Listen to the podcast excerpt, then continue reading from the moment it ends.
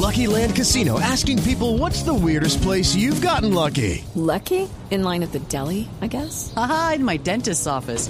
More than once, actually. Do I have to say? Yes, you do. In the car before my kids' PTA meeting. Really? Yes. Excuse me, what's the weirdest place you've gotten lucky? I never win and tell. Well, there you have it. You can get lucky anywhere playing at LuckyLandSlots.com. Play for free right now. Are you feeling lucky? No purchase necessary. Void where prohibited by law. 18 plus. Terms and conditions apply. See website for details.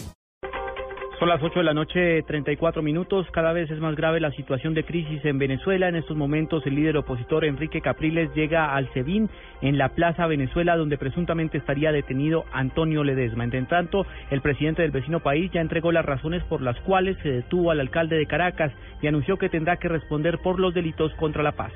Desde Caracas, Aaron Correa.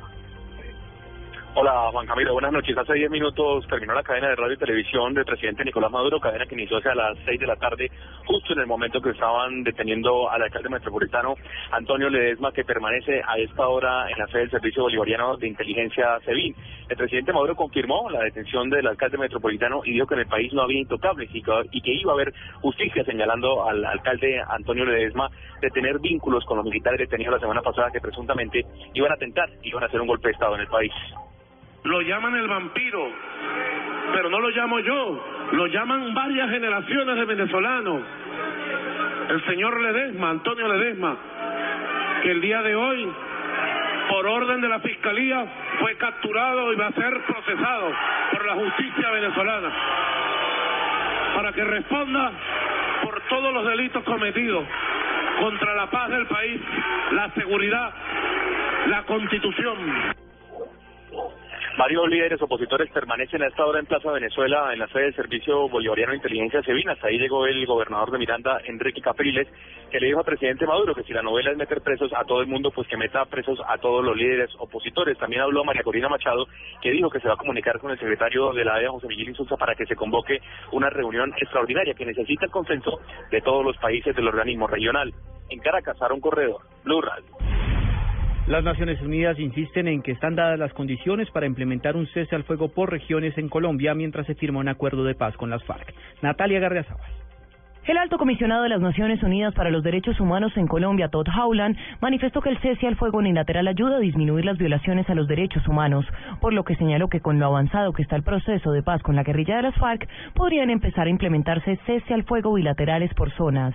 Sería bien para pensar si, si este es el momento para, para por lo menos poco y poco crear un, un cese bilateral donde por lo menos hay varias personas en Colombia que estaba afectado por conflicto que va a disfrutar un paz que se merece. Howland señaló que todas las confrontaciones implican violaciones a los derechos humanos. Natalia Gardea al Blue Radio. Más noticias a esta hora en Blue Radio. El vicepresidente de la República, Germán Vargas Lleras, y el ministro de Vivienda, Luis Felipe Nao, informaron que en la convocatoria de la segunda fase del programa de vivienda gratuita se recibieron en total 559 proyectos que suman alrededor de 96 mil viviendas. Sin embargo, Vargas Lleras se mostró preocupado porque no se radicaron propuestas en los departamentos de San Andrés, Guainía y Baupés.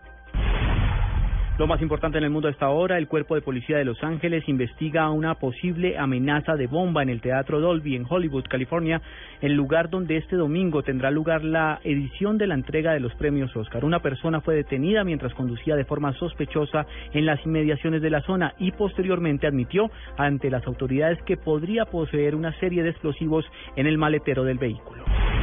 Y en deportes, Libertad de Paraguay y Atlético Nacional de Colombia empataron 2 por 2 este jueves en un partido de la primera fecha del Grupo 7 de la Copa Libertadores de América disputado en el estadio Nicolás Leos de Asunción.